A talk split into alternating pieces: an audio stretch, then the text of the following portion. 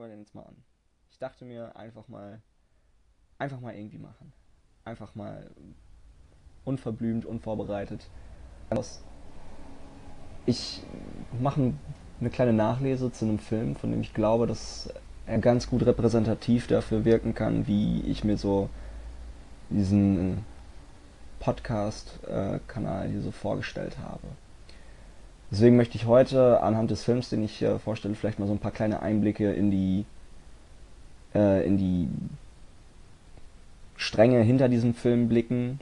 Wie ist er geschrieben? Wie ist er umgesetzt? Und was verbirgt sich vielleicht auf philosophischer Ebene auch hinter dem Thema, was angesprochen wird?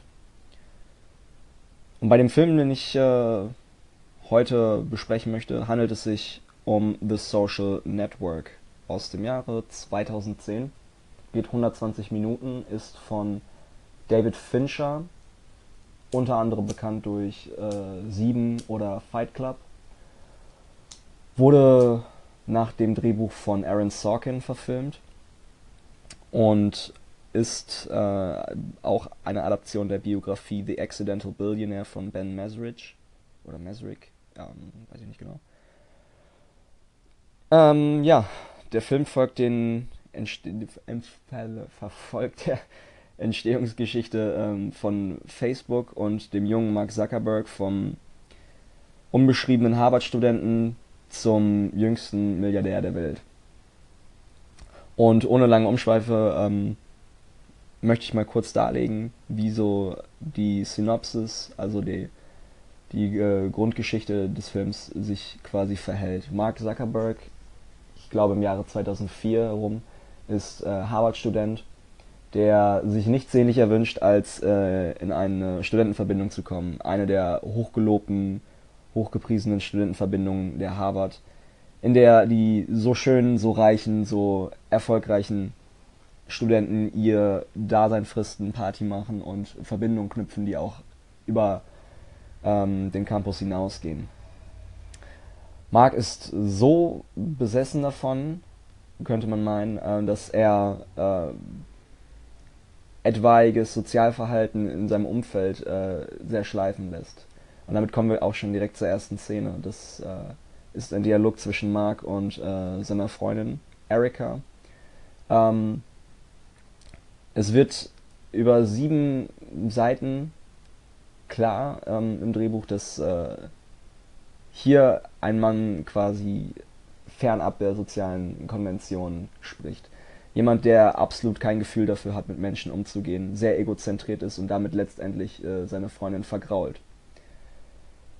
Dieser Mark Zuckerberg ähm, begibt sich dann nach Hause, um an einer Software zu arbeiten, äh, die seine Wut kanalisieren soll. Die Wut auf einerseits die Studentenverbindungen, die ihn nicht haben wollen, und andererseits auf die Freundin, die ihn gerade aufgrund seines Verhaltens ähm, in den Wind geschossen hat. Mark erfindet dann so etwas wie das, was man heute unter Tinder kennt, eine Software, die ähm, Studentinnen seines Campus miteinander vergleicht und äh, ich möchte meinen, auf sehr chauvinistische Art und Weise äh, miteinander bewertet. Das gibt für Mark einerseits äh, einen größeren Bekanntheitsgrad, andererseits natürlich auch eine Verwarnung innerhalb, ähm, innerhalb des äh, Campusgeflechts. Er wird quasi zur Rechenschaft gezogen, hat dann nachfolgend allerdings den Vorteil, dass er von den Winkelboss-Gebrüdern äh, aufgesucht wird, was äh, zwei Zwillinge einer größeren äh, Harvard-Studentenverbindung sind, die in Mark das Potenzial sehen, eine eine Software zu entwickeln, die auf sozialer Ebene Harvard-Studenten miteinander verbindet. Und das ist der erste Ansatzpunkt, die erste fruchtbare Idee, die zur Entstehung von Facebook führt. Mark willigt ein, mit ihnen diese Software zu entwickeln, wobei sich diese Software der beiden nur auf äh, Harvard-Studenten konzentriert, entwickelt Mark nach und nach eine, die immer weitere äh, Campus, äh, Campi, Campus, äh, ich bin nicht gut in Latein, ähm, miteinander verbindet und später auch über Universitäten hinweg ähm, Menschen miteinander verbindet. Und das ist die Entstehungsgeschichte von Facebook. Soweit. Äh, Soweit erstmal zur inhaltlichen Aufklärung. Ähm, Der Film ist, wie gesagt, unter der Regie von David Fincher entstanden. Ein Mann, der sich überwiegend bei seiner bisherigen Arbeit durch äh, Thriller und ähm, äh, Action, ja weniger Action, schon mehr Thriller, ähm, bekannt gemacht hat. Ähm, die Ästhetik ist quasi das, was immer bestechend ist bei einem David Fincher-Film. Wenn wir uns zum Beispiel Sieben oder ja auch Fight Club äh, vor Augen halten, es sind Filme, die sehr, sehr düster gezeichnet sind. Die, Licht, äh, die Lichtvoraussetzungen sind meist sehr, sehr spärlich und die Bilder sehr, sehr dunkel koloriert.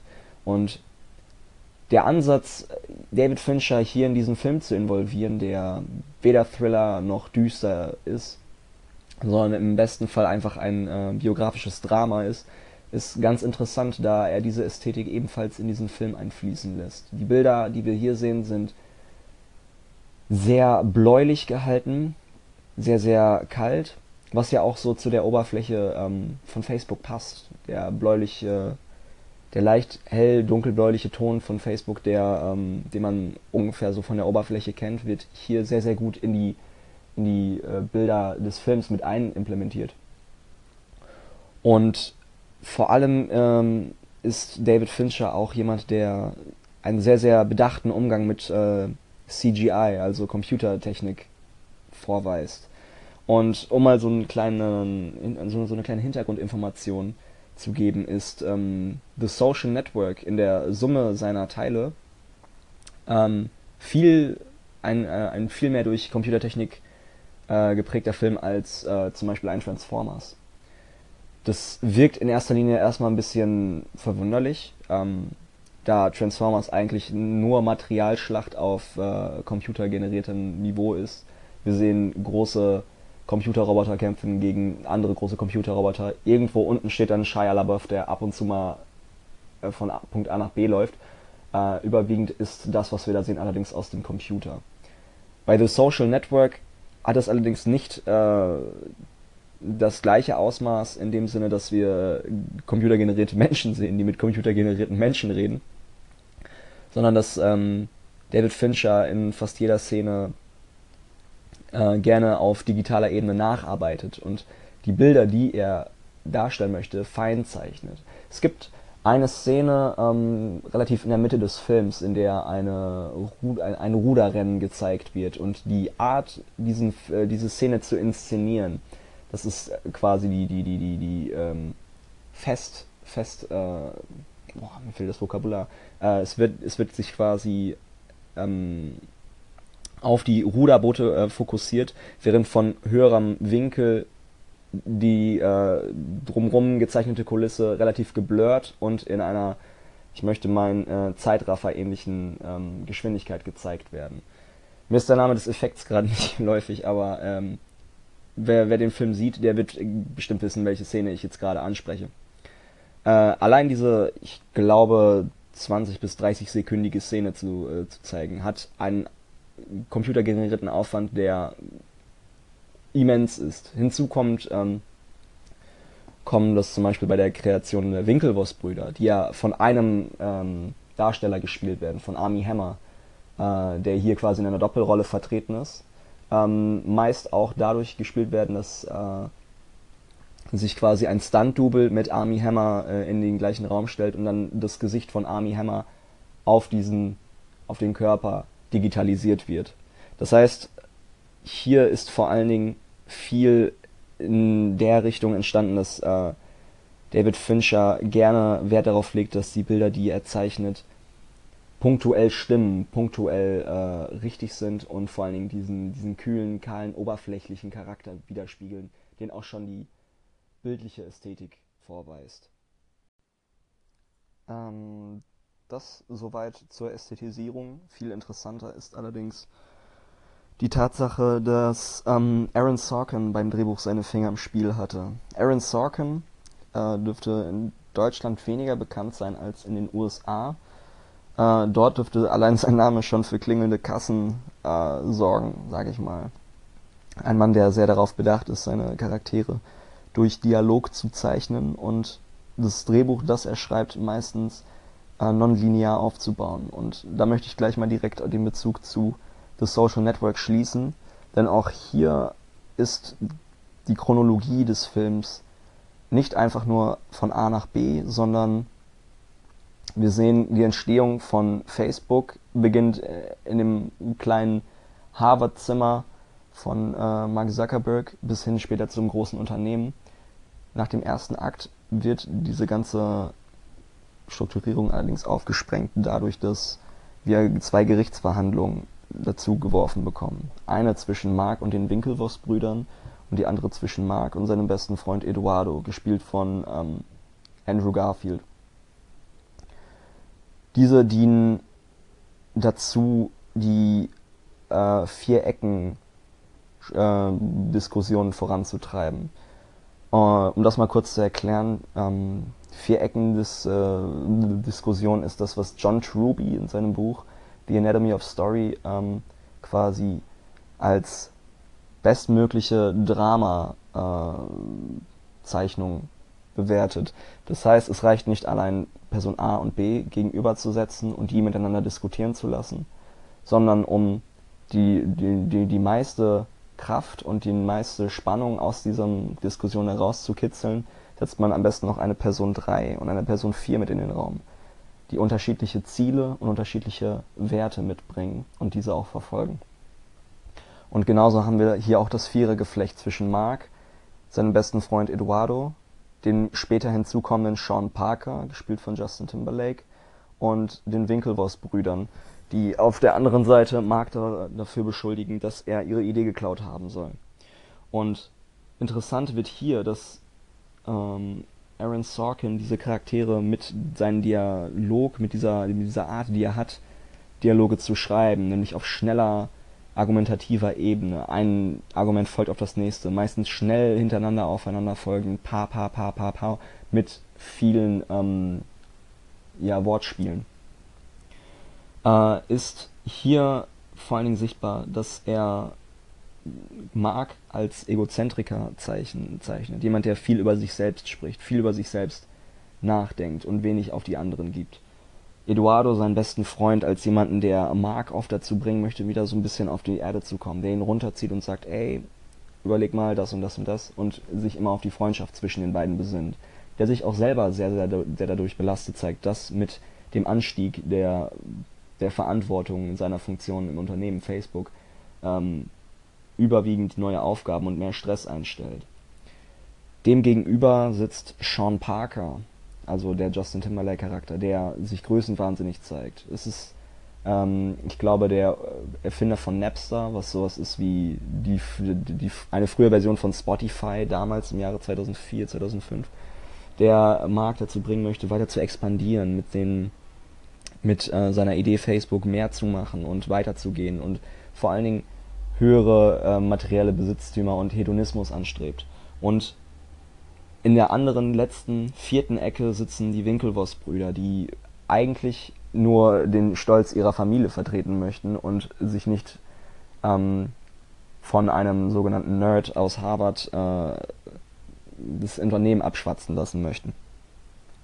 Und das ist das Interessante hierbei. Diese Viereckenstrukturierung, diese, diese Diskussion führt dazu, dass wir einen Film bekommen, in dem tatsächlich nur in diesen vier Ecken geredet wird. In The Social Network passiert nicht viel mehr als, als Dialog. Es wird nur geredet und es wird äh, quasi immer interessanter, worüber geredet wird. Weg von der macht dies und der macht das, sondern bis hin zu der glaubt an dies und der glaubt an das. Und das ist äh, quasi so eine Entwicklung im Dialog, die ebenfalls von John Truby als äh, Kern der Filmdiskussion ange angestrebt wird.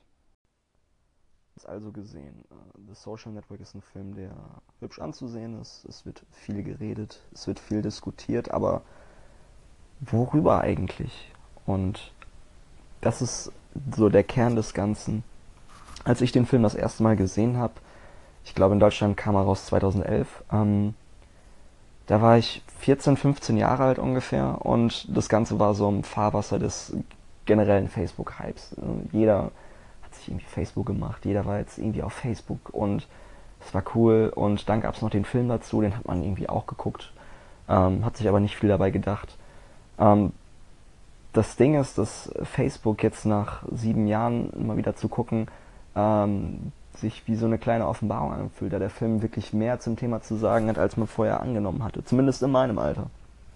Facebook ist ein Film, der einen Hauptcharakter zeigt, also den Ent, Ent, äh, Erfinder, den Erschaffer von Facebook, einem sozialen Netzwerk, äh, der selbst Probleme damit hat, im sozialen Umgang tätig zu sein. Der selbst Probleme damit hat, überhaupt äh, sich selber in, in, der Gesellschaft zu finden. Und das ist das äh, Generelle, was Fa äh, Facebook anspricht, beziehungsweise das Social Network anspricht. Exklusivität. Mark Zuckerberg ist ein Mann, der in diesem Film Exklusivität anstrebt. Er möchte in diese Harvard-Verbindung reinkommen. Er möchte Teil des schönen, gehobenen Lifestyles sein, den er sich als sozial, ich möchte meinen äh, Geschädigter nicht leisten kann. Und deswegen ist er frustriert, deswegen ist er boshaft und deswegen hat er sein Problem mit der Gesellschaft und versucht seine eigene Gesellschaft virtuell zu erschaffen. Äh, Im Sinne des sozialen Netzwerks, Netzwerks Facebook. Und darin ist die Parallelität. Es ist, Facebook ist ebenfalls ein exklusives Netzwerk. Klar, mittlerweile kann sich jeder Mensch mit zwei Klicks einen Facebook-Account machen. Die Exklusivität darin besteht allerdings, dass Facebook auf digitaler Ebene funktioniert und nicht jeder auf digitaler Ebene kommunizieren kann. Es gibt Menschen, die äh, absolut fantastisch miteinander reden können, aber auf Facebook keine Ahnung haben, was sie anstellen sollen. Und die Tatsache, dass Mark Zuckerberg sich damit selber ähm, versucht, an die Spitze einer Gesellschaft zu stellen, die ihn allerdings trotzdem auf seiner eigenen Plattform äh, für unsympathisch hält, ist maßgeblich, also ein maßgebliches Beispiel dafür, wie sein Charakter auf sämtlichen Ebenen durchfällt.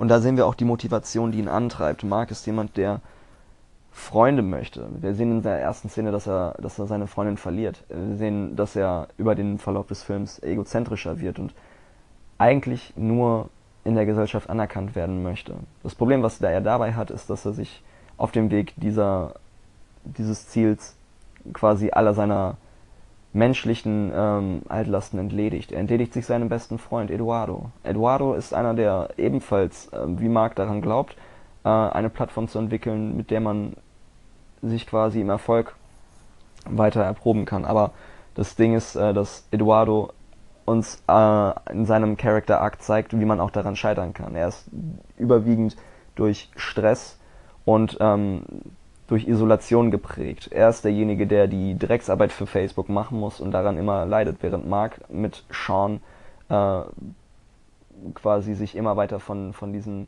menschlichen Werten isoliert und abkapselt. Eduardo setzt, setzt sich also damit immer quasi zur Opposition zu Mark und möchte ihn darauf besinnen, wie es ist, seine menschlichen Werte äh, nicht zu verlieren. Sean Parker hingegen ist jemand, der dem Hinduismus nachstrebt, ist jemand, der sich von Facebook verspricht, Partys machen zu können äh, und im Drogenrausch äh, zu leben, was auch letztendlich sein, sein, sein Scheitern und sein Fall ist. Er wird äh, bei einer Party dabei erwischt, wie er mit Minderjährigen äh, kokst und kommt dafür ins Gefängnis. Und die Winkelvoss-Brüder sind die, die den dreien komplett gegenüberstehen, da sie eigentlich nur für Ehre und Stolz äh, an dieser Marke teilhaben möchten und Mark dafür beschuldigen, quasi die Idee gestohlen zu haben. Und letztendlich ist es das Ding, was, was wir auch direkt auf dem Cover oder auf den Plakaten des Films sehen kannst nicht 500.000 Freunde haben, ohne dir nicht ein paar Feinde zu machen. Das ist Symbol dieses Films. Mark Zuckerberg macht sich Feinde, die ihm vorher freundlich gesinnt waren. Und das ist das, woran er scheitert. Quasi zu äh, verkraften hat, ist nicht auf finanzieller Ebene. Er ist zu Beginn des, äh, zu Ende des Films ja der jüngste Milliardär der Welt. Das Scheitern, was hier ersichtlich wird, ist das Scheitern auf menschlicher Ebene. So pathetisch das auch klingen mag. Und so sehr man diese Erfolgsstory schon kennt, so einzigartig zeichnet sie The Social Network. Und das wirkt, wenn ich gerade schon den Titel des Films wieder erwähne, ähm, schon wieder so satirisch in all seinen Facetten. Ein Titel, der ein soziales Netzwerk beschreibt, geschaffen von jemandem, der sozial nicht kompatibel ist und nicht mal auf dem eigenen geschaffenen Netzwerk so, sozial kompatibel sein kann. Und darin versteckt sich die Kritik. Ja, The Social Network. Ich kann den Film nur wärmstens weiterempfehlen. Äh, in jeder Lebenslage eigentlich immer ein sehr, sehr guter Film. Ähm, er ist äh, vom Pacing relativ kurzweilig, er ist, ist ähm, interessant produziert äh, bzw. inszeniert und sehr, sehr gut geschrieben. Äh, ich glaube, noch heute werden etwaige Essays über das Drehbuch geschrieben und äh, analysiert. Ähm, und ich kann empfehlen, sich vielleicht auch mal, gut, das ist jetzt echt schon Major Nerd Level, aber wenn man sich wirklich mal äh, dafür interessiert, wie Dialog funktioniert, kann man sich auch einfach mal das Drehbuch zur Hand nehmen. Das gibt's gratis im Internet. Ähm, und sich einfach mal vor Augen führen, wie, äh, in was für einer Komplexität die Dialoge geschrieben sind. Man kann sich aber auch einfach den Film angucken und äh, sich daran erfreuen, wie gut die Schauspieler diesen Dialog äh, spielen. Ja, ich bedanke mich schon mal für die Aufmerksamkeit, für das Interesse und äh, vielleicht auch für gutes Feedback. Ich äh, hoffe, dass hier vielleicht noch mehr kommen wird und dass ihr mir wohlgesonnen bleibt. Ähm, ich möchte einmal kurz anmerken, wie äh, absolut äh, befremdlich ist es, ihr von der Mehrzahl zu sprechen, wenn. Also ich äh, bin mir nicht mehr sicher, ob mehr als zwei Leute diesen Podcast hören. Auf jeden Fall seien diese zwei Leute schon mal ganz, ganz herzlich gegrüßt und ja, in nächster Zeit vielleicht mit hoffentlich mehr Content von mir versorgt in diesem Sinne wünsche ich euch nur das aller, allerbeste und ja, hoffe, dass wir uns äh, demnächst wieder hören. Bis dann. Ciao.